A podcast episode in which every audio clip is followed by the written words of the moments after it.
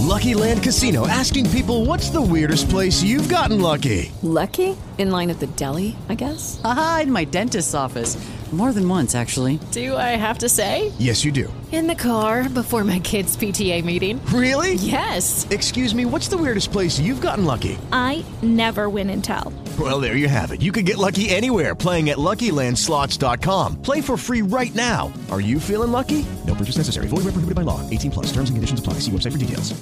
Hey guys, it is Ryan. I'm not sure if you know this about me, but I'm a bit of a fun fanatic when I can. I like to work, but I like fun too. It's a thing. And now the truth is out there. I can tell you about my favorite place to have fun. Chumba Casino. They have hundreds of social casino style games to choose from with new games released each week. You can play for free anytime, anywhere and each day brings a new chance to collect daily bonuses. So join me in the fun. Sign up now at ChumbaCasino.com. No purchase necessary. BGW. Void were prohibited by law. See terms and conditions. 18 plus. Estás oyendo un podcast de nacionpodcast.com. Buenos días, Madre Esfera. Buenos días, Madre Esfera. Buenos días, Madre Esfera. Hoy es sábado, es el día chachi de la semana, ya sabéis, es mi día preferido y por eso es el día que elijo para hacer las entrevistas a nuestra gente chachi. Hoy tenemos con nosotros a una persona que eh, en otra dimensión ya ha estado en este podcast. Gente chachi. Ella es Alba Alonso, fundadora de Real Kiddies, profesora, ahora nos va a contar un montón de cosas de ella. Y está, lo explico lo de la otra dimensión porque antes de sacar el podcast de Buenos Días Madre Esfera, yo ya la grabé, ya, ya entrevisté a Alba en su día, ¿verdad, Alba? Ya hablamos, ya hemos tenido esta O sea, que entrevista. soy doble chachi. Eres doblemente chachi, eres hiper chachi. Porque antes de sacar el podcast, antes de conocer yo a Sune, ya la entrevisté, ya hablamos y ese audio murió. Se fue como los audios de Papá Bader ahí al limbo de los audios y ahí estará con todos esos audios que desaparecen del WhatsApp cuando te llaman y tú estás grabando y te llaman y se cortan. Bueno, pues ahí está Ahí la entrevista con Alba. Pero no pasa nada. No pasa nada porque Alba ha vuelto de esa dimensión Aquí estoy otra vez, encantada de ser chachi de nuevo. Y en esta vida todo es cuestión de constancia. Si no lo conseguimos en su día, porque todavía no tenía a Sune ahí ayudándome como productor, pero ahora sí. Entonces, ahora ya, mm, yo ya no soy tan torpe, tan tecnotorpe, y lo vamos a conseguir. ¿Y por qué quiero hablar de nuevo con Alba? Porque no quiero que os perdáis eh, pues todo lo que nos tiene que contar, todos sus discursos, todo su proyecto, su concepto, que es algo que en Buenos Días Madre Esfera hablamos un montón, que es de estereotipos y de niños y de educación. Así que, Alba, ¿quién eres? Cuéntanos, ¿de dónde sales? De otra dimensión. de otra dimensión. Bueno, pues sí, eh, soy Alba Alonso Fijo y, y bueno, pues soy maestra, soy filóloga, eh, empecé dando clase en, en secundaria, después me pasé a la escuela pública y ahora doy clase en primaria.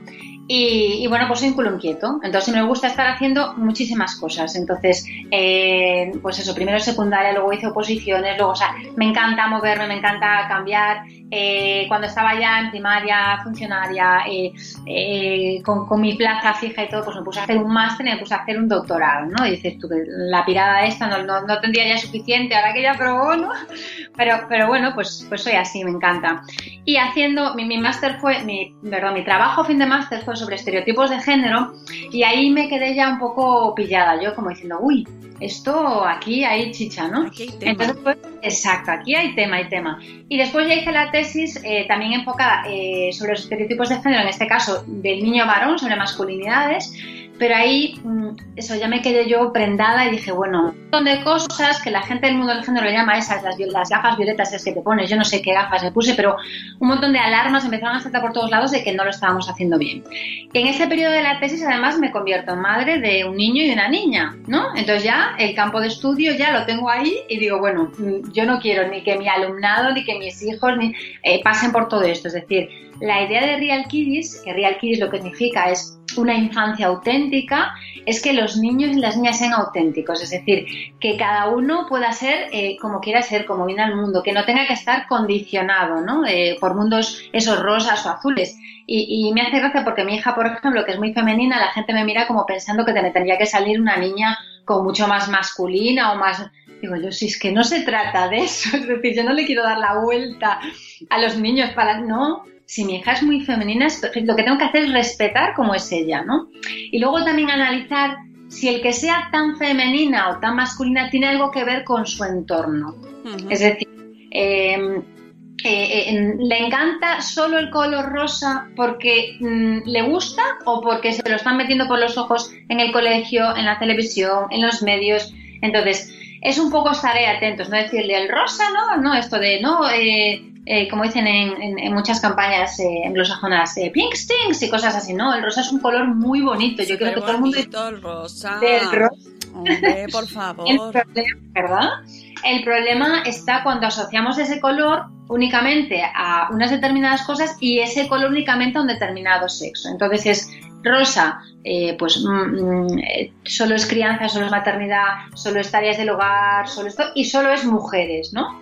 Eh, entonces es no, mm, el rosa puede ser todas esas cosas, pero es mujeres y hombres, o es todas esas cosas y mucho más. Es eh, no, no está relacionado eso únicamente con las mujeres. Yo creo que hay que, que romper, si rompiéramos ya en el mundo de los colores ya tendríamos bastante ganado, porque los colores simbolizan mucho para nosotros. Claro, pero los colores antes eh, son todo es una cosa súper cultural. Es decir, antes el, la- el rosa era para niños, estaba aplicado a los niños. Sí, o sea que. Eh, ni, ni el azul es, eh, o sea, ni el rosa es malo, ni el azul es malo. Es como los, como los, los, los, los vemos nosotros, ¿no? Y cómo los, los conceptualizamos y metemos ahí a los niños en esos cajones. Exacto, exacto. El significado se lo damos los mayores, ¿no? Y partió un poco de un interés eh, capitalista, totalmente, que hubo una época. Y, y de hecho, por ejemplo, si eh, en- yendo un poco atrás en la historia, pues tanto en Estados Unidos como en Europa, en diferentes países el azul y rosa eran utilizados para niño y niña, pero indistintamente. Creo que eran las- la- los niños el rosa, las niñas el azul, que empezaron los or- orfanatos. En Estados Unidos, depende del estado, se utilizaban de diferente manera. O sea, como que interesaba esa distinción, pero, pero no siempre era de la misma, ¿no? del mismo modo. Y, y- y, claro, pues eh, interesa, ¿por qué? Porque eh, a la hora de comprar tú entonces te vas a sentir como obligado a comprar diferentes cosas para tu hijo y para tu hija, ¿no? Y que tampoco tendría que ver más allá si estas cosas fueran a lo mejor solo, no sé, ropa, bueno, por- pero cuando hay mucho más allá, es decir, cuando hablamos de eh, juguetes y todo lo que simbolizan los juguetes, estamos hablando, y bueno, y cuentos, estamos hablando de mundos. Entonces estamos ofreciendo a las niñas unos mundos y a los niños otros. Y no son unos mejores que otros, ni unos buenos y otros malos, pero son diferentes y a lo mejor no son los que le gustan a ellos. Los estamos limitando. Es, tú eres niña, a ti te tiene que gustar esto, esto y esto y lo otro. Bueno, y sobre todo si eres niño, te puede gustar todo lo de lo que la sociedad dice que es con los niños, pero lo de niñas, ¿no? Porque además se considera como, es como de una categoría más baja. Inferior, absolutamente. Yo eh, lo veo con mi hijo el otro día, eh, fíjate, una anécdota eh, muy tonta, pero bueno, por las mañanas desayunar, pues desayunan con, pajita y tengo pajitas de todos los colores. Bueno, el otro día, mi hijo, un día que estaba cansado, me montó una rabieta tremenda porque no quería la pajita rosa. Es decir, para él, la pajita rosa era como caca. ¿Qué simboliza el rosa? ¿Qué significa para él el rosa? Lo estás haciendo con niñas. Entonces, si es, es como negativo, es malo. O sea, mi hijo de 5 años tiene esa idea. Con todo lo que yo he visto en mi casa, además. O sea, Claro, tu cara en ese momento, ¿qué? ¿Qué? Mi hijo. Era un rato, pero te, te juro que tomó el colacao con la pajita rosa y, con- y tranquilidad. Y es como, hoy toca rosa, toca rosa, hoy toca azul, toca azul, hoy toca amarillo. Y con esa tontería de la pajita es con todo. No, si llevas el tupper, pues el tupper. Es decir, ¿qué, qué simboliza para ti? ¿Por qué, eso, ¿Por qué es malo? ¿no? Tienes que hacerles, según van creciendo, reflexionar a los niños. ¿Por qué el rosa es malo? Vale, no te gusta, me parece perfecto. Si es que no te tiene que gustar ese color, pero ¿por qué te tienes esa negatividad? ¿Qué- ¿Con qué lo asocias? Que entonces mm, según eh, la edad tienes que cambiar un poco el registro, pero ir hablando con ellos, qué, qué simboliza para ellos. ¿no? Yo creo que es muy importante esa idea de empoderar a las niñas, empoderar a las mujeres, pero yo siempre digo, empoderemos a todos, es decir, empoderar a los niños y a los hombres en lo femenino. Claro. Sí, sí, claro. Si formamos niñas líderes, niñas fuertes y, y a los niños no, no los trabajamos, pues vamos mal, porque les estamos enseñando como que ellas tienen que, que- que pasarse a su campo. No, es tú pásate también. A lo mejor hay niños, bueno, a lo mejor no, hay un montón de niños, mi hijo súper sensible, pues que llora más. Yo no quiero que pierda eso. eh, porque le van diciendo que mm, es que es muy sensible, es que es muy llorón, es que es muy, pues cada uno es como es. Y, y, y se trata, Real se trata eso, de, de respetar, de, de tener una infancia eh, muy tolerante, ¿no? Que, que veamos eh, que, que cada uno puede, puede ser como es y, y enseñar desde casa, ya desde los colegios. Eh, yo siempre digo la tribu, ¿no? Lo que el proverbio está africano de que educa a la tribu, de que no educamos solo en casa, porque mira mi caso, yo estoy ahí pues con la igualdad transmitiéndola poquito a poco y luego eh, te vienen estos mensajes que dices, uy, ¿esto de dónde viene? Somos todos, somos Claro. todos. Entonces, eh, cuando terminas ese proyecto de ese eh, doctorado, eh, ¿decides abrir Real Kiddies o cómo, cómo llegas a ese punto de decir, tengo que abrir Real Kiddies y por qué se llama Real Kiddies? Sí, pues empiezo antes incluso. Si me meto en la liada, fíjate tú, antes de acabar la tesis, porque ya era una cosa como. Yo estaba acabando y ya tenía ansiedad, porque veía, bueno, vale, eh, ¿esto qué es? ¿Otro título? O sea, bien, ahora soy doctora, pues vuelvo a mi cole y se acabó. No, no era esa mi, mi intención, es decir, yo no tenía necesidad de ser doctora, era un objetivo, pues, eh, personal, ¿no? Que, hombre, estoy muy orgullosa, pero, pero quería como algo más, porque al final, sobre todo las, las tesis de humanidades, lo que pasa muchas veces es eso, que acaban en la biblioteca, que nadie las lee, que te sirven para tener un título y nada más, ¿no? Las, generalmente las de ciencias son más prácticas. Y yo quería una tesis práctica. De hecho, si ves mi tesis y la lectura de mi tesis, yo creo que no tuvo nada que ver con, con ningún humanidades se quedaron un poco así el tribunal como que, que era como nos gusta mucho pero es- esto es diferente no es como claro el, el último escandalicé un poco. El último capítulo era, era eh, bueno, el libro que saqué, el cuento infantil, o sea, el capítulo 5 es el cuento infantil, Martín es el mejor. Y eso, eh, eh, o sea, ese cuento es, mm, a, través de los, de los cuatro anteriores capítulos llego a escribir ese cuento, es decir, está todo como muy estudiado, cómo tienen que ser las ilustraciones, qué queremos decir, hablo del feminismo, hablo de masculinidades, entonces ahí llego a, a- acabar esa... eh, o sea, ese capítulo, ese capítulo, ¿no? Y acabar la tesis. Y eso, antes de leerla y de acabar, yo ya empecé con Real Kids. Yo te- tengo que empezar a hablar, tengo que empezar a contar esto, ya, ya, ya. Y, y de hecho luego, pues me cogí un poco, un poco de excedencia, porque dije, quiero continuar con esto full time. Yo, no sé, vi, ahí como una, ya te digo, una eh, necesidad de transmitir todo ese conocimiento. Yo esto no me lo, todo lo que he aprendido, porque yo esto antes no, no era consciente, no lo sabía, no, no, no he sido siempre tan activista en este mundo. Es algo que aprendo y yo esto sí lo tengo que contar al mundo, que, que estamos haciendo cosas mal, que no es tan fácil, o sea, tan difícil hacerlas bien, que podemos, es como eso, encender la bombillita y hacer reflexionar al público, igual que yo, pues lo he hecho de manera autodidacta, ¿no? Entonces, pues gracias a proyectos como Madresfera y, y otra gente me vais ayudando a dar voz, ¿no? A Real Kiddies y, que llegue un poco a todo el mundo de que, de que podemos hacerlo mucho mejor. ¿Y qué tienes en Real Kiddies? ¿Qué se puede encontrar la gente que no lo conoce cuando entra? ¿Qué, qué puedes esperar en Real, en Real Kiddies? Pues eh, empezamos como un, como un blog únicamente para eso, compartir reflexiones, eh, transmitir ese conocimiento al público y luego ya eh, nos hemos profesionalizado más, ahora ya somos una empresa, además una SL y tenemos una página web donde vamos contando, pues seguimos con el blog, un montón de reflexiones, luego tenemos una sección de noticias donde publicamos también artículos eh, uno van sobre eh, pues editoriales, es decir, cuando nace- hay un artículo interesante, nosotros nos hacemos eco de ese artículo. Por ejemplo, esta semana hemos hablado de uno del eh, New York Times que hablaba sobre cómo criar a un niño feminista, que Ay, es mucho. Sí, Sí. ese lo hablamos en el podcast, de ese artículo. Exacto, muy bueno.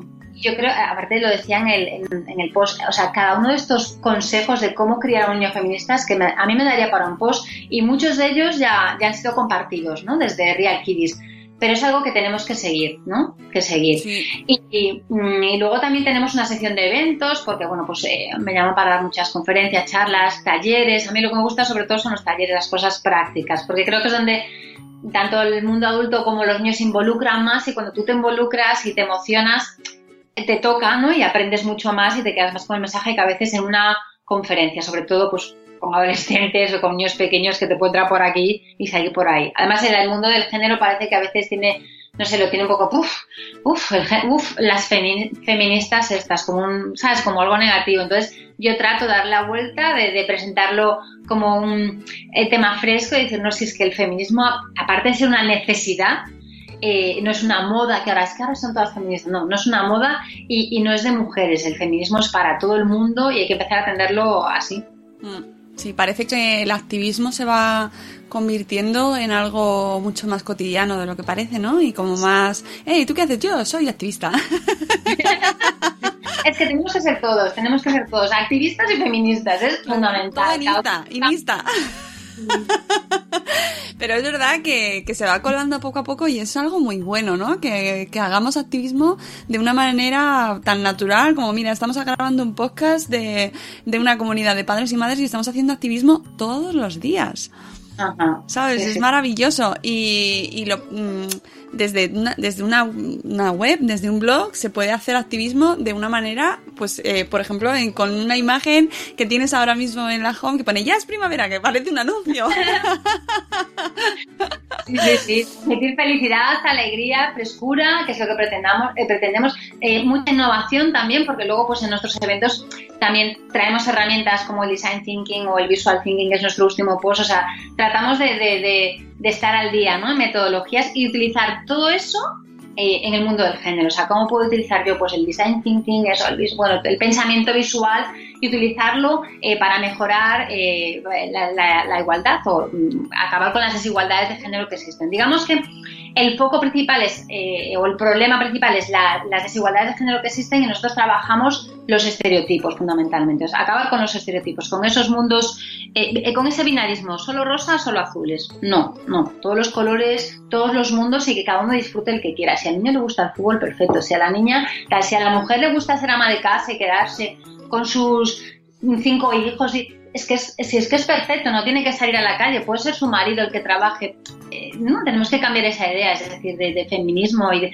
No, no, si es que esto no, no va de cambiar los roles así, sino de que yo me quedo en casa porque quiero quedarme en casa. No me quedo en casa porque la sociedad me obliga, ¿no? Porque no encuentro trabajo, porque me quedé embarazada y me echaron, porque estas cosas. Entonces luego eh, cambiaría muchísimo. Fíjate en los países del norte de Europa, donde ya la maternidad y la paternidad es que está muchísimo más igualada ellos tienen las mismas bajas que nosotras y, y además es que así yo siempre digo, aprenden a disfrutar de los niños y, y, cambian, es decir, ahora lo vemos con los abuelos que cuidan mucho más de los niños, se tienen que estar dando cuenta de todo lo que se perdieron, ¿verdad? Yo cuando veo maridos o bueno, parejas que no se involucran eh, a mí me dan pena, fíjate, porque no es eso de a pobre mujer que no la ayuda, yo más pienso, pobre hombre, lo que se está perdiendo, yeah. ¿no? Porque es verdad que es mucho trabajo y esfuerzo y la carga, pero te estás perdiendo, o sea, unos momentos, tú, tú lo sabes que eres madre, tan bonitos de tus hijos, tan bonitos, que es que merece la pena el, el otro trabajo, ¿no?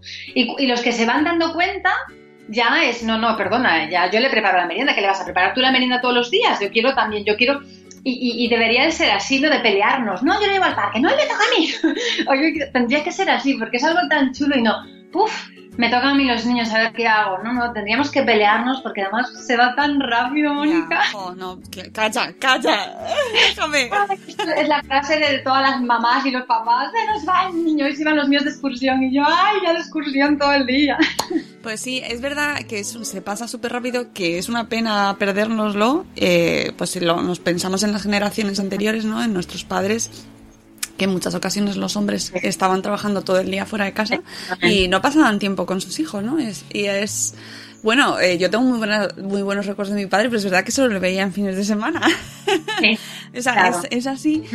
Y, y, es verdad que ahora hay una generación de hombres que tiene también la oportunidad de cambiar eso en, eh, junto a las mujeres de nuestra generación. O sea, yo creo que es un trabajo conjunto y que proyectos como el tuyo de Real Kids pues tienen mucho que ver. Yo creo que ahí preparar a las generaciones que vienen para que no se encuentren con las barreras que nos encontramos nosotros, ¿no? Y, y, que, y que de repente los hombres que quieren quedarse en casa cuidando a los niños no se encuentren con las con la incomprensión social, ¿no? Y por eso tienes también una, una campaña que hicimos juntas en Madresfera con, contigo, que es Soy quien decide, enseñando a ser. Y que empezamos, recuerdo, creo que fue justo antes de Navidades, ¿verdad, Alba? Sí, sí, yo creo que 4 de diciembre, sí. Empezó justo para los regalos de Navidades y, y, que, y que ha ido luego, cogimos regalos de Navidades, luego eh, carnavales. Carnavales. Los disfraces. No. En serio, o sea, bueno, con lo de los regalos ya salen cosas que ya sabes, Sí, ¿no? sí, sí. Eh, los, los juguetes de niños y los juguetes de niñas, pero ya no solo los juguetes de niños y de niñas, sino la escoba para limpiar para la niña y los y la cajita de sé el inventor, eh, sé científico para ellos. Pero luego, ¿qué pasa en, eh, con los disfraces de carnavales, Alba? Ah, Los disfraces es tremendo y además ahora como se usan, yo, yo en, en- mi casa tengo ya un, como un cofre de disfraces, es algo que ya usas todo el año incluso, no solo en, carnavales.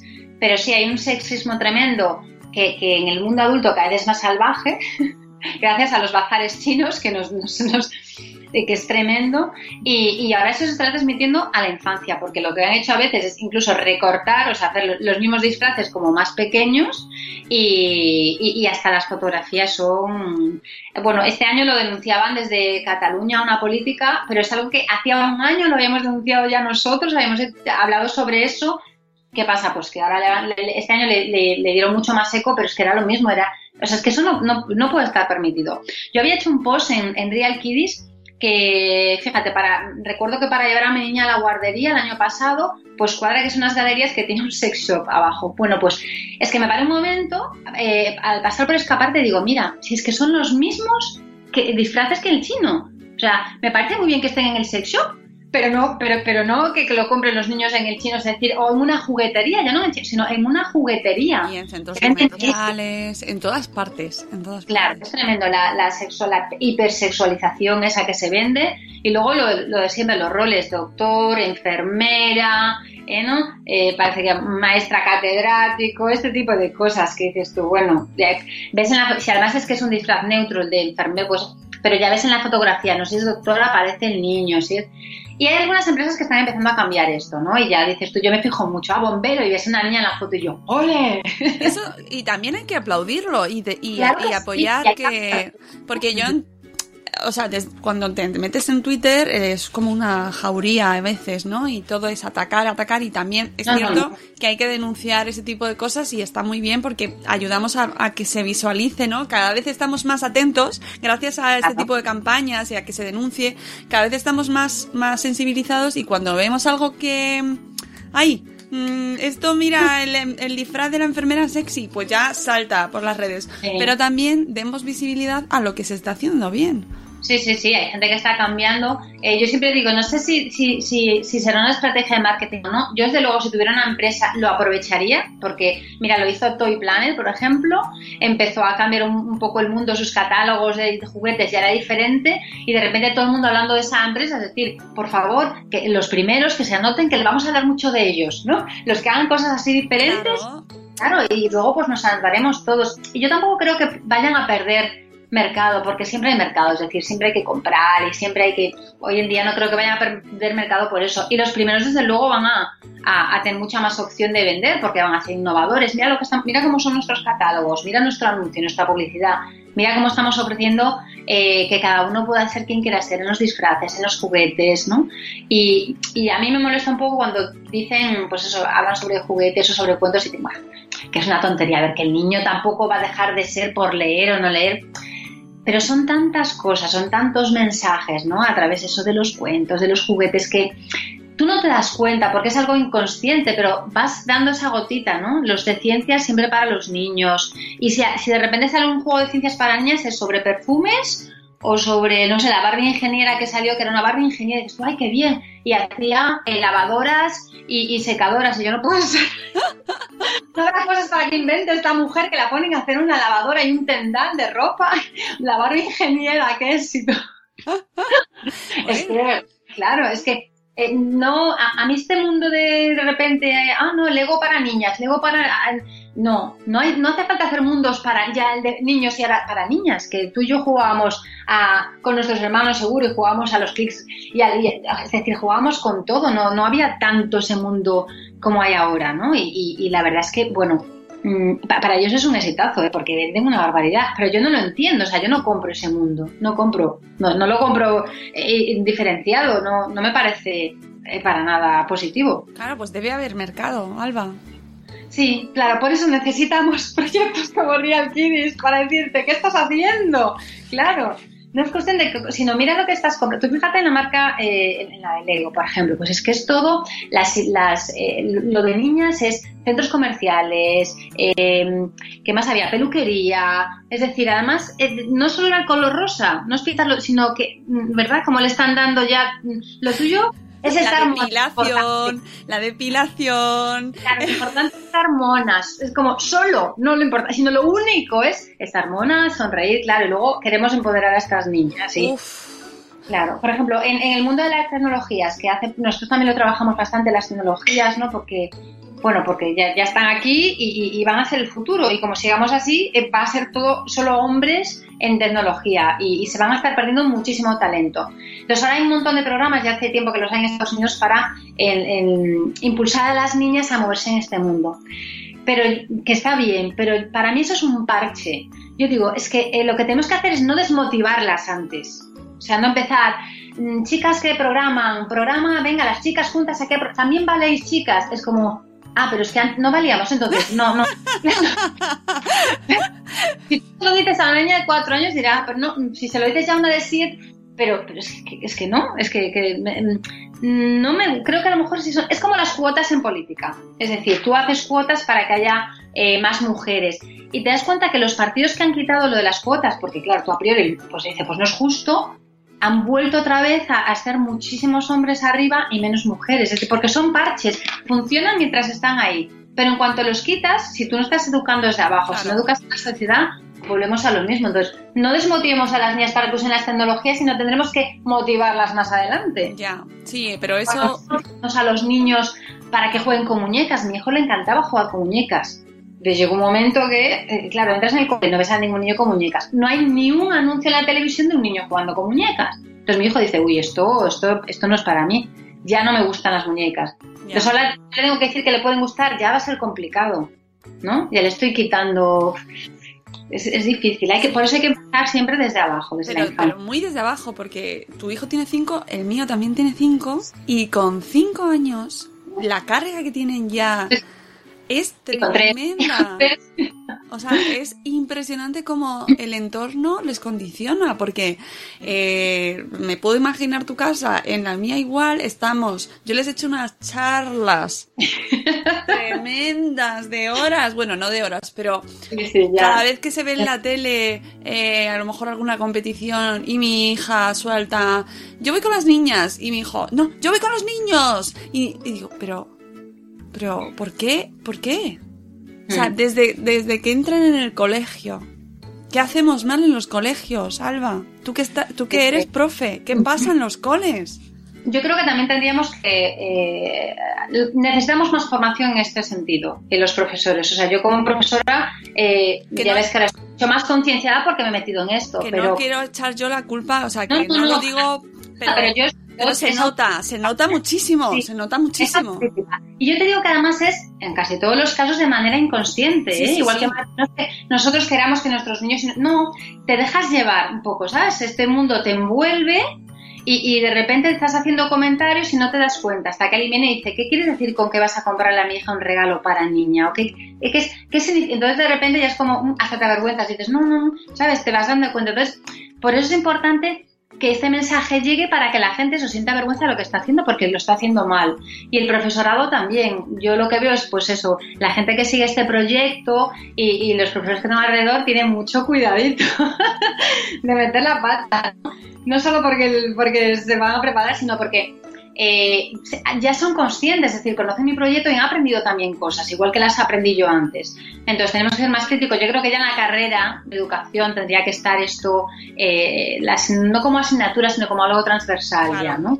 Enseñar estas ideas para que ese profesorado no llegue con, con unas ideas equivocadas, porque están muchas horas los niños allí y porque, bueno, pues al final eh, aprenden en el colegio, están tantas horas, aprenden muchísimo. Entonces nosotros eh, tenemos una responsabilidad enorme como, como profesorado, ¿eh? para, pues eso, no condicionar el patio, cómo está el patio dividido, Eh, manejan todo el fútbol y los niños, ¿no? O tenemos actividades, ¿qué podemos hacer ahí? Hay que hacer autocrítica, yo creo que es que no es que se esté haciendo mal, pero se puede mejorar siempre muchísimas cosas, muchísimas. Hombre, que yo también, que no era solo quería, no quería yo, por favor, ¿eh? luego que no, quiero... Sí, yo soy pro, o sea que vamos. No, pero que, que, que yo sé que todo influye y tú, la casa influye muchísimo, muchísimo, pero es verdad que al, al pasar al cole se nota un cambio brutal de cómo empieza a, a influir ya no solo los profesores sino los compañeros que obviamente los compañeros vienen de, de sus casas también de sus claro, padres y de sus madres. Entonces todos tenemos una responsabilidad mm, enorme todos todos todos. Pero es verdad que lo del cole lo del patio eh, yo lo he visto en los míos, yo no sé en los demás, pero en los míos se nota mucho, ¿no? Y como, eh, no, las niñas no juegan al fútbol, a mi hija, por ejemplo, le gusta jugar al fútbol, no juegan al fútbol, porque es de niños. Y dices, pero estamos a, a estas alturas de la No, vida. niñas en el colegio pasa, que yo también a veces monto cada debate en el, en el recreo, pero niñas que quieren jugar y los niños no les dejan jugar, porque es que son peores, es que no sé qué es.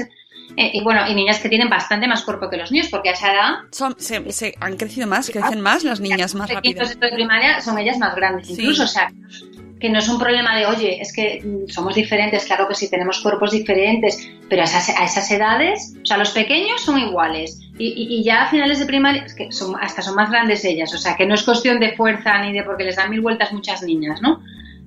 Yo no, no, no lo entiendo, no lo entiendo, Sí, por eso es importante... Sí, sí, y, y- y sobre todo eso luego lo ves, eh, cómo vuelven a casa y ya te van contando y hay que estar muy atento, ver lo que, los mensajes que te llegan y es brutal cómo se, cómo cala, cómo cala, es que es silencioso y cala el mensaje, es, es alucinante y es súper necesario que estemos muy alerta, ¿no? Como, como padres, como educadores, para que, para parar. Eso, por ejemplo, el otro día dijo mi hijo, em, es un llorón, es un llorón. Me acuerdo que le eché una charla, Alba. Te lo juro. Muy bien. No, claro, porque lo Claro, dijo en dijo tono negativo. despectivo. Lo dijo en tono despectivo. Y bueno, claro, me dolió tanto. Con lo que, con lo que somos. con lo que trabajamos esto. Que ese comentario no podemos dejar pasar. O sea, No. ¿Qué, qué hacemos con eso, Alba? ¿Qué hacemos? Yo creo que eh, eh, eso, hablar mucho, hablar mucho con ellos, dialogar, eh, eh, debatir, es decir, todo sobre los cuentos que tenemos, qué, qué significa, qué no significa. A ti te gusta este cuento, pero porque por ejemplo a- ahora están haciendo muchas ediciones, muchas series de cuentos que es como los que tienen niños protagonistas para ellos, los que tienen niñas para ellas. En las niñas a veces hasta le da un poco igual, pero los niños coger un, cuento con una niña protagonista es que ya no se lo compran los padres tampoco. Entonces a lo mejor tenemos que empezar eso a valorar lo femenino, mostrárselo a los niños, no decir, no, pues mira, mira esta niña, te, oye, ¿te acuerdas de Pipi Calzas Largas? Una Pipi ahora, no tenemos una... ¿Sabes? Hay, hacen falta así como más modelos que los niños quieran seguir y digan, me encantan esos dibujos. Y es una chica y no pasa nada, ¿no? Esa idea de que no pasa nada. Luego, uy, es que es una niña. No, yo, esos dibujos no me gustan, que son de niñas, porque aparece una niña allí, ¿no? La Hay que falta, de, la falta Sí. de modelos, ¿verdad? La falta de modelos y de roles femeninos fuertes y potentes. Sí, es importante eso. Yo creo que deberíamos.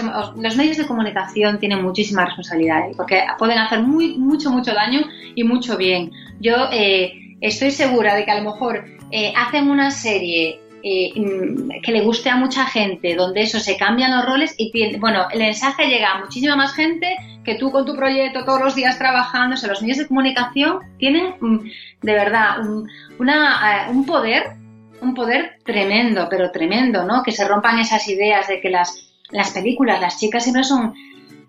¿Qué es? La chica mona que está esperando que la salve.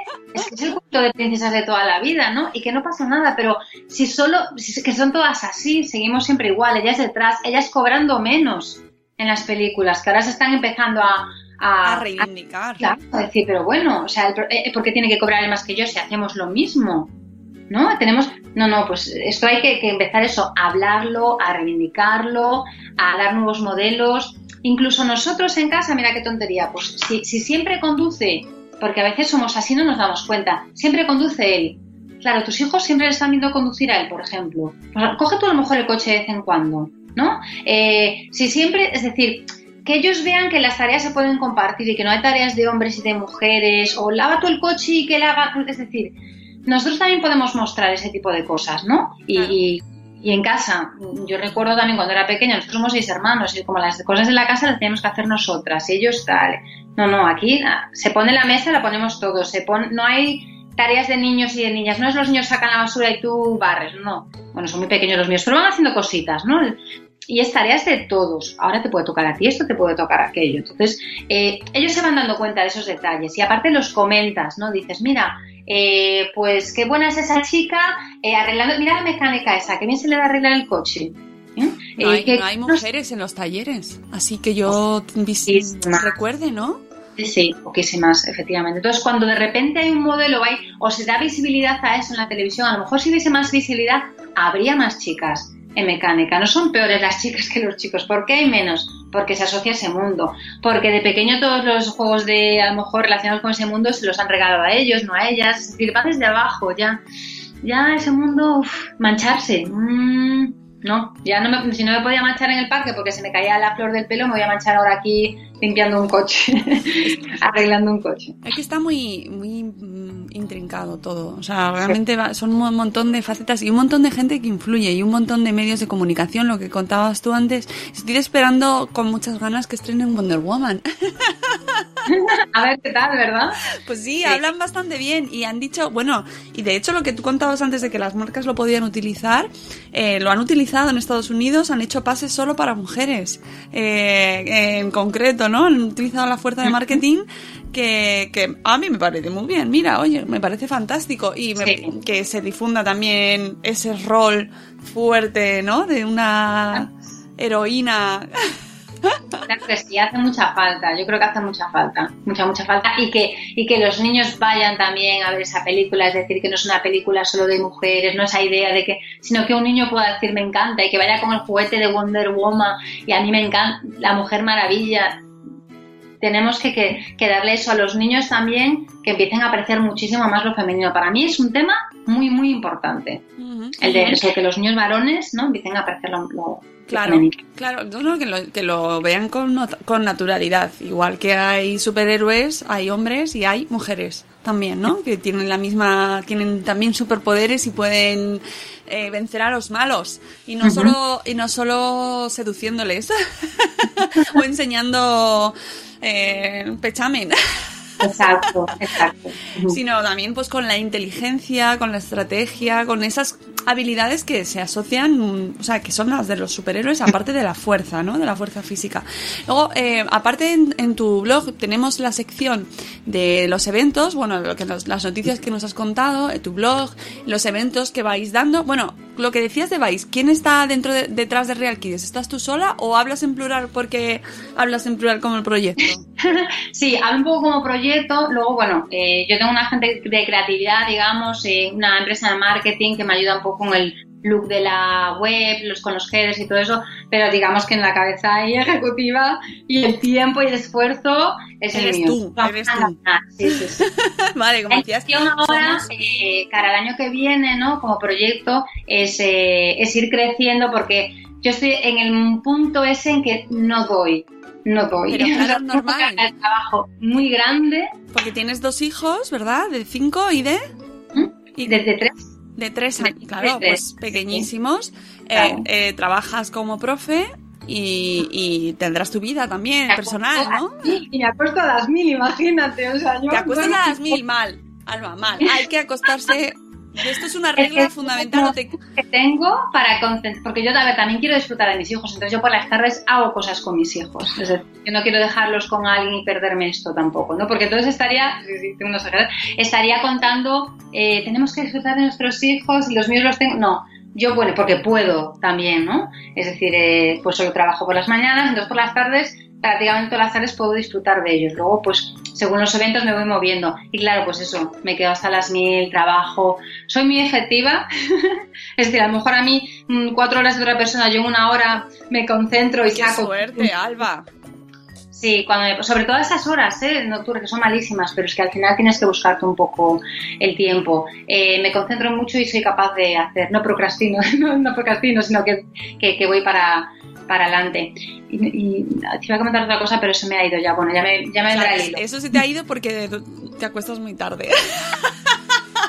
es que aquí somos muy fans de acostarnos Sí, pronto. sí, sí, Los sí. gente chachi se tienen que acostar muy pronto, Alba. Sí, sí que tengo que acostarme pronto. Ahora en verano a ver si relajo. Por eso necesito, es lo que te decía, por eso necesito ya, estoy en ese punto de que "Mm, no, esto estrés no, no es bueno. Entonces, eh, sí que el siguiente paso es ya eh, contratar a, aumentar aquí la plantilla y alguien que yo, por ejemplo, pues a lo mejor redes sociales que sabes que te comen muchísimo tiempo, pero que son importantísimas para difundir, porque tú puedes tener un proyecto maravilloso que como no lo cuentes, no te llega al público, es decir, el público no entra en tu blog, sino que tienes que contarlo, que moverlo, que difundirlo para que la gente se, se entere. Es fundamental. Y bueno, ahí estamos. Ahora nos vamos a presentar a, a, mm, eh, el, el- el premio este de Eres Impulso de Fonbella. Ah, sí, pues justo ayer nos lo contaba Mavi de Mamá Proof, porque ellas ganaron el- este premio precisamente en la Fonbella y lo recomendaba para las mujeres que ¿Sí? se Ah, presenten. qué O sea, bien. que ya qué casualidad. Y eso sería un, pues, pues un impulso muy importante para poder eso contratar a más personal y, y esto es una empresa al final es una empresa social Hmm. es decir el objetivo es social el objetivo es difundir esa idea de que la infancia tiene que ser auténtica tal como es y, y bueno esto nos ayudaría mucho a crecer en el sentido de poder mm, que el mensaje llegue a más gente, que es lo que hace falta. A veces es, ya estamos trabajando mucho, ¿qué es lo que pasa? Pues es que la gente no, no se entera, entonces hay que moverse mucho, que yo me muevo un montón, pero soy yo sola, claro, entonces... Sí, me, me hace mucha gracia que lo que dices de la empresa social porque es una característica de los negocios que empiezan muchas mujeres hoy en día y que caracterizan, caracterizan a, a empresas mm, fundadas por mujeres. Esto Sí, qué bonito, ¿no? suena a topicazo, pero es que es verdad. Mm, Es verdad, o sea, muchas de las, mm, una gran mayoría de las mujeres que conozco y que han lanzado una empresa eh, tiene una misión eh, social. sí. Esto, es fantástico, es fantástico, porque es algo que te mueve ya, es decir, yo aquí le dedico mil horas y, y- y- aunque no tenga ese reporte económico que tendría dedicándoselas a otra cosa, yo me siento tan feliz, me siento cuando, eso, cuando llega la gente el mensaje, cuando ves que, que- que funciona, que te que te contestan, que te hacen comentarios, te sientes tan bien y dices "Es que estoy consiguiendo algo, ¿no? Es que el proyecto está llegando, la gente está pensando, entonces ya es como el, a ver, si tienes que vivir y necesitas ahí tu, tu sueldo, pero, pero esto de verdad que te llena de una manera que no te llenaría otro tipo de trabajo aunque ganases muchísimo más. Mm, eh, veo que tenéis tienda, o tienes Mm. tienda, eh, donde te- eh, tienes eh, talleres, cuentos, el cuento infantil de Martín es el mejor, Sí. que es el que nos contabas antes. Eh, ¿De qué se trata este cuento? Cuéntanos un poquito para que la gente se anime y lo compre. Pues Martín es mejor sobre un niño que tiene unos gustos que la sociedad considera como más femeninos o no tiene los masculinos eh, típicos, pues el fútbol y todas los coches. Entonces su padre no lo entiende, lo lleva fatal. Sin embargo, su padre apoya mucho a su hermana que sí tiene gustos masculinos, ¿no? Le está encantado con su hija. Y, luego, pues al final, eh, el padre entiende que, que- que Martín, pues es como es, no es ni peor ni mejor que su hija, ni es más o menos niño, sino que es Martín y tiene que amarlo tal como es. Ujú. Eh, pues podéis comprar el libro de Martín es el mejor en los talleres sobre bullying, acoso eh, escolar de género, que te llama la gente, eh, Sí. te, te los encarga, vas a los coles, los das allí. ¿A dónde vas? ¿Dónde te llaman? Pues, sobre todo por eh, colegios, institutos, eh, es bullying en base de, de- género, que, que la mayor parte del bullying dicen que, que es sobre género, sobre sexualidad, sobre identidad de género, es decir, todo esto relacionado, la expresión de género relacionado con el género. Entonces se pone en contacto conmigo a veces pues de ayuntamientos, de institutos, de colegios que conocen el proyecto porque lo difundimos a través de redes sociales, dicen, ah, pues esta chica que, que venga y que nos haga aquí algo interesante. Y a mí me gusta mucho eso, embarcarme en proyectos, eh, porque los hago, la verdad es que es un quebradero de cabeza, pero muy ad hoc, es decir, qué tipo de público tengo, ¿no? Adolescentes, ¿cómo lo vamos a hacer para que les quede? Pues, pues eh, una charla, no, no, olvídate, charla 8 de marzo, no, no, no, vamos a hacer algo práctico, que ellos participen, que hagan prototipos, maquetas, entonces eso, que se queda mucho más con, con el mensaje. ¿Trabajas mucho con adolescentes? Pues sobre todo me llaman para, para, para eso. Me llaman en esas épocas, en, pues el 25 de noviembre, el 8 de marzo, y yo les acabo dando una vuelta a lo que me suelen pedir y quedan muy y quedan encantados, porque eso lo que necesitan los adolescentes es ese tipo de, de cosas, no una charla que es que van a estar con el móvil y que no te van a estar ni escuchando, ¿no? Pues usa el móvil y que ellos, como dicen un taller, pues vamos a utilizar el hashtag tal y compartimos, eh, en, entonces dicen, ah, ¿cómo que podemos utilizar el móvil? ¿Cómo mola, no? ¿Cómo mola? Claro, tienes que ponerte, es que les gusta, que tienen, ¿no? Ir a su mundo para que les, aparezca- les parezca atractivo y disfruten de ese, de ese taller. ¿Y cómo reaccionan ellos cuando empiezas a hablar de género con, con los adolescentes? ¿Qué te encuentras? ¿Cómo está? ¿Cómo, cómo está el ambiente? Bueno, hay de todo. Del, de- del bullying en algún instituto me he ido como, Dios mío, qué miedo, o sea, hay que trabajar muchísimo, porque no sé si de repente se encuentran em, cómodos conmigo, relajados, pero me cuentan unas historias que no sé si, pero, pero casos cercanos que a lo mejor no saben sus profesores, ¿sabes? Que digo, es pues en la otra clase pasa esto, y en mi casa, y yo, uy, uy, uy, uy. Aquí hace falta orientación, psicología, ¿no? Se me va de las manos esto porque tenemos una hora para hacer un taller. Claro, y, pero y cuando te encuentras eso, eh, el siguiente paso es, oye, aquí hay orientación escolar. Sí, sí, sí, sí, yo lo, o sea, lo comento cuando ves casos así, yo lo he comentado y lo que noto, ¿sabes qué, qué es lo que noto? Que necesitan hablar.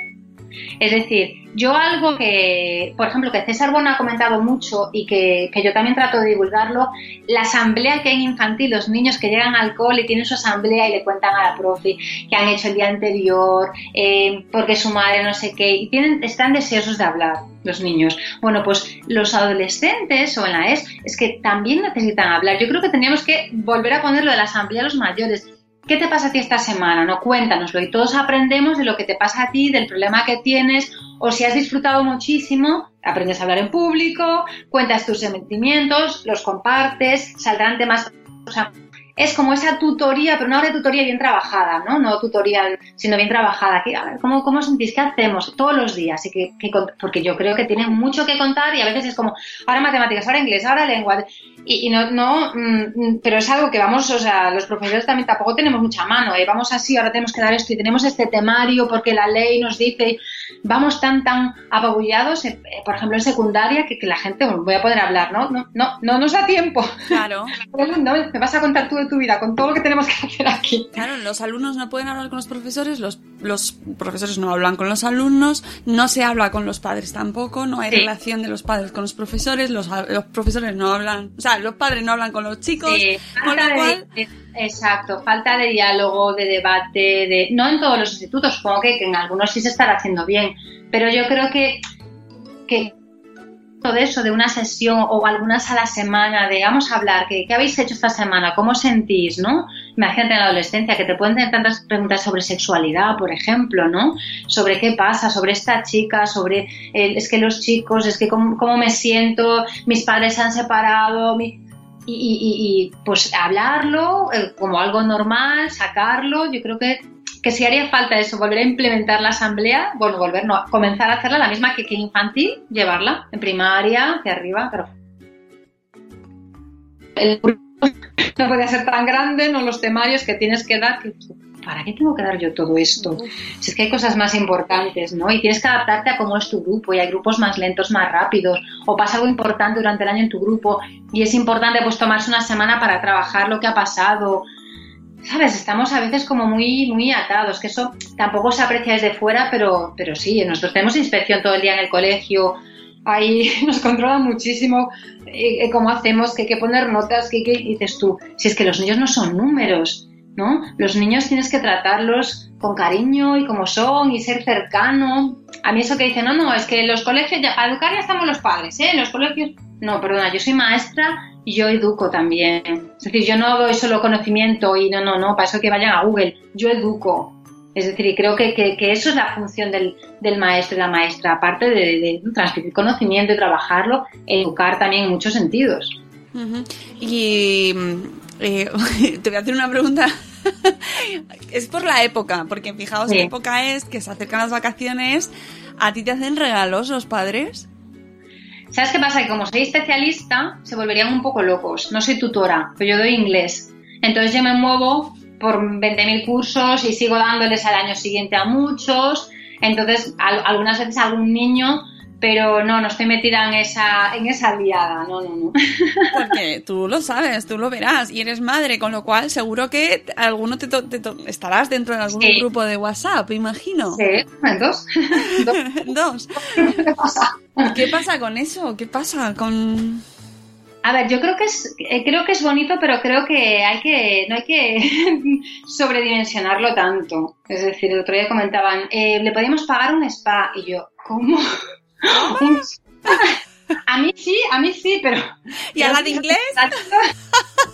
se nos está yendo de las manos. A ver, mm, a lo mejor un detalle de, de- de- de que lo hagan los niños, no sé, o, o agradecerle, porque creo que es bonito agradecerle al profesor, yo creo que sí es bonito, ¿no? Porque eh, es una labor de verdad, que eso lo sabemos los que estamos dentro, ¿eh? Eh, es mucho trabajo. mira, a mí me encantaría, a lo mejor que una cámara eh, en las evaluaciones, por ejemplo, el otro día en mi colegio tuvimos evaluación de infantil, infantil solo, ¿eh?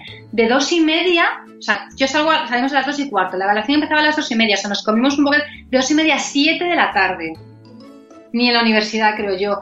Cada tutora hablaba de cada niño, o sea, sabía tantas cosas de cada niño, cómo es, cómo está su familia, para que todos pues sepamos cómo hay que tratarle, lo está pasando un poco mal, vamos a tener cuidado, este niño hay que derivarlo, o sea, saben tantas cosas estos profesores que, que te dejan alucinada y, se valoraría tanto, es como, no, esto, es que lo único que hacen es, tienen muchas vacaciones y, y solo saben mandar deberes y Dios mío, si tú tuvieras una cámara y vieras todo lo que saben de tus hijos, lo preocupados que están, eh, porque vaya mejor, qué podemos hacer, alguien le puede ayudar, vamos a sacar. Bueno, yo es que me siento tan orgullosa en esas evaluaciones de, de- de mis compañeros en concreto, que qué maravilla, ¿no? Estas chicas, estos chicos que.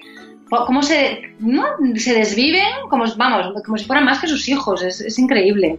Mm, Bueno, ya sabes que ahora tú lo verás, que hay...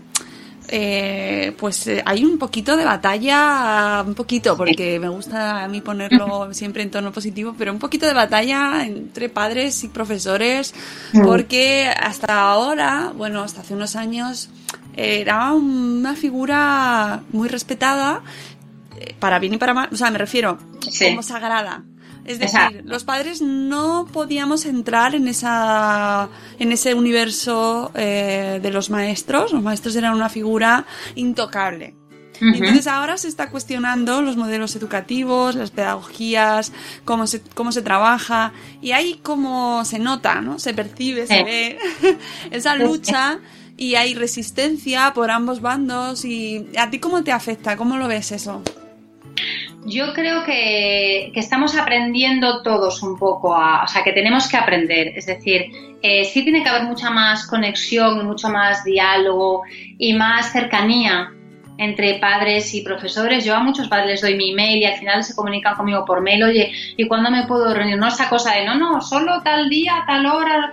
Es decir, tratar de, ser todos, de abrir un poco más las puertas del cole, ¿sabes? Yo creo que, eh, que los, que- sí, que, que papás y mamás deberían de estar mucho más metidos en, en el colegio, participando, eh, no tener miedo, a ver, se van a meter aquí los padres, me van a criticar mi manera de dar clase, no, y los padres también, es decir, hay que controlar, tienes que respetar a ese maestro, si no estás de acuerdo con algo, no digas delante de tu hijo, es que este peñazo, no, no, vete allí y dile, mira, me ha parecido mal esto, ¿no? Yo es que agradecería un montón, porque a lo mejor hay cosas que estoy haciendo mal o que a alguien le parecen mal, y en vez de criticarlas, a lo mejor si me, la- si me las comentasen, pues yo igual aprendería y decía, pues de verdad que no me estaba dando cuenta que esto le parecía mal a tu hijo, que lo hacía mal, disculpa, o mira, no estoy de acuerdo contigo, yo creo que lo estoy haciendo bien, ¿no?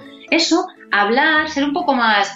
eh, A mí esta lucha que hay ahora no me gusta nada y de poner a los profesores porque sí a, ¿verdad? Carumpinos que es que son, es que no, m- me duele muchísimo porque de verdad que para nada, mira, yo trabajo con funcionarios, es decir, yo cobro el mismo sueldo y mi- mis compañeras y compañeros también, y trabajemos al 10 que al 300, pues, al 1000 por cien, es decir, vamos a cobrar lo mismo, ¿no? Y podríamos estar rascándonos la barriga. Yo veo que, que la gente con proyectos este año trabajando sobre las emociones, este año- eso es como que no, no sale. Yo siempre le digo a todos, tenéis que contar lo que estamos haciendo, ¿no? Porque esto es importante que se vea. Un curso por las tardes que acaban hasta las 1000. Ahora vamos a cambiar el año que viene, vamos a cambiar el recreo, o sea, el patio, porque lo vemos como eso, muy de, no vamos a hacer algo interesante y se anima a la gente. Y cuanto más animes, más gente se involucra. Es decir, hay que cambiar y hay que abrir los colegios a, a- a los padres para que participen, para que entren. Tiene que ser como más cercano, pero nos está costando, está costando, ¿eh? Porque es eso, son como dos mundos diferenciados y, y, uy, chocamos ahí un poco y, y, por ejemplo, grupo- lo de los grupos de WhatsApp. Que hay un respeto Tremendas. Yo mm, me quedo alucinada. Yo digo, pues, no sé, o sea, tiene su problema, ¿por qué no se lo comentas directamente a ese profesor, no? Que por supuesto que, que, que no todos somos maravillosos y habrá, habrá algún profe que digas tú, bueno, este es que no tenía, tenía que, vamos, tenía que una denuncia y fuera. Que yo porque sea funcionario yo echaría muchísima gente también. A mí esto de tienes tu plaza, no, no. Tienes tu plaza, cumple con tu plaza. Y si no fuera, o esta persona no puede estar aquí con niños pequeños, no sé cuántas horas. Es que ya pienso en mi hijo, digo, mi hijo como está, no, no, no. No, hay gente que habría que echarla, pero hay gente que habría que, vamos, pagarle tres veces más, fíjate. Ya. Todas las horas que le dedica y todo lo que hace, yo estoy orgullosa de, de mi profesión. Creo que está muy poco valorada y creo que, que, que tendría que estar la gente que tiene que estar. A lo mejor no toda la que está, no toda la que está. Y ahí habría que hacer algo, no sé cómo, o por lo menos la gente que entra, ¿no? Que sea la, nueva- la sabia nueva que sea de verdad, es decir, gente que quiera meterse en esto, porque eh, es muy bonito, pero, pero trabajar con niños, si no te gustan o si, uff, yo lo he comentado a gente de prácticas, mm, piénsatelo bien, gente que la veía así como, piénsatelo bien, igual, igual tienes que hacer otra carrera, que hacer otra cosa, ¿eh? porque esto, claro, esto no es para, ¡Uy!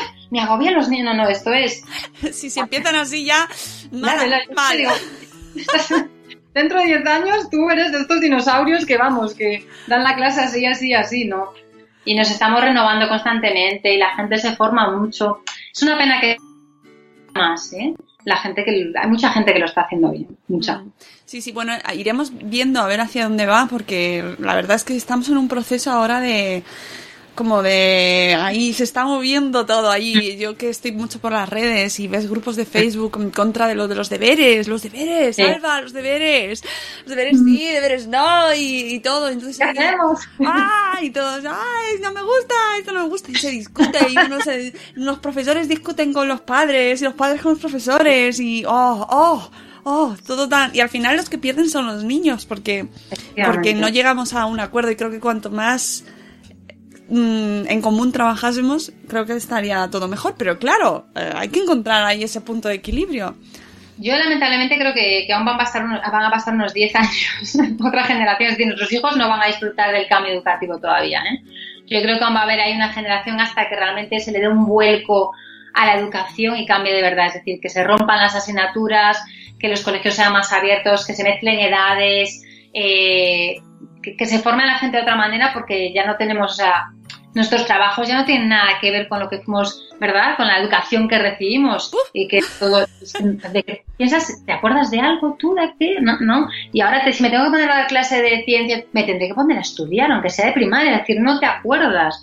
Entonces, pues esos exámenes repetitivos o deberes así no tienen mucho sentido. Y, y yo creo que eso, que vamos a tardar unos años en estar todos de acuerdo, en que nos apoyen desde el gobierno, desde arriba, que se pongan de acuerdo ellos primero, por favor. Sí, eso, eso lo veo, eso lo veo muy difícil, muy difícil. Que, que no nos mareen, ahora entra uno, ahora entra otro, ahora cambiamos, ahora esto sí, ahora esto no, porque cada, cada equipo, cada cuatro años, un nuevo plan de educación.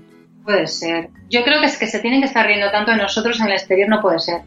Es decir, no, no puede ser. Tendría que ser una educación eso para todos, de calidad, eh, y, y- se podría lograr, no creo que sea tan, tan difícil, pero no estamos empezando, no estamos cambiando desde abajo ese profesorado que entra, que sea una prueba que, que no, para gente que de verdad quiera dedicarse a eso, no gente que es que no sé qué hacer, pues voy a hacer el grado este en educación, a ver qué tal, y luego, y claro, de repente te vas dejando y entras, y, o, incluso en la pública, vas entrando poquito a poco por puntos, no, no, esa persona, no, no, tiene que ser alguien que de verdad, con un proyecto que quiera entrar, que quiera cambiar, cambiar el mundo desde la educación, ¿no? Hay que dar ahí un, un vuelco que, bueno, lamentablemente eso igual nuestros hijos no los ven, pero bueno, por lo menos sus hijos, no sé, o los siguientes.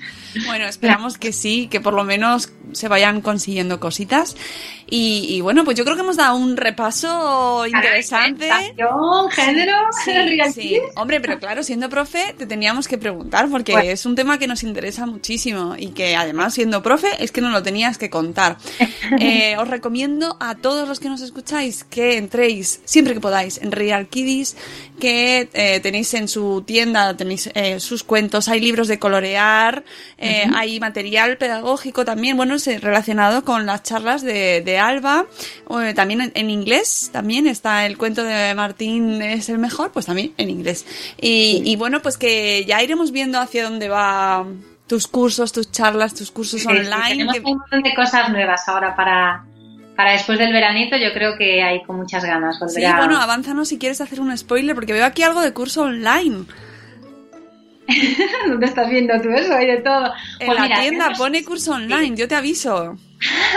a ver si a ver si esta ayudita que te comentaba antes no de del concurso nos, no- nos la nos la llevamos porque la verdad es que por ideas que no sea lo que pasa que a veces pues eso estás limitado no por, por otro tipo de, Hombre, de claro. temas pero sí tenemos ahí bueno tenemos un, hay, bueno hay un libro escrito que es sobre infancia transgénero y tenemos dos, dos opciones para, para sacarlos y eso va a ser muy interesante Ah. una es eh, a través de la Junta, a ver si desde aquí hago un llamamiento, que tenemos ahí una cita pendiente para que pues me echen una mano, me subvencionen y pueda llegar al público, porque en Galicia ya hay un protocolo de cómo actuar con la infancia transgénero, pero no hay materiales en los colegios, ¿no? Hay protocolos si tú tienes un niño o una niña transgénero en tu cole, cómo actuar, qué baño puede usar, qué vestuarios, cómo tienes que hacer para que no sea una responsabilidad nuestra, sino mira, el protocolo de la Junta de Galicia dice que tenemos que actuar así, ¿no? Y eso estuvo muy bien conseguirlo, pero no hay materiales, los- en los colegios todavía no se, no se habla de, de esto, entonces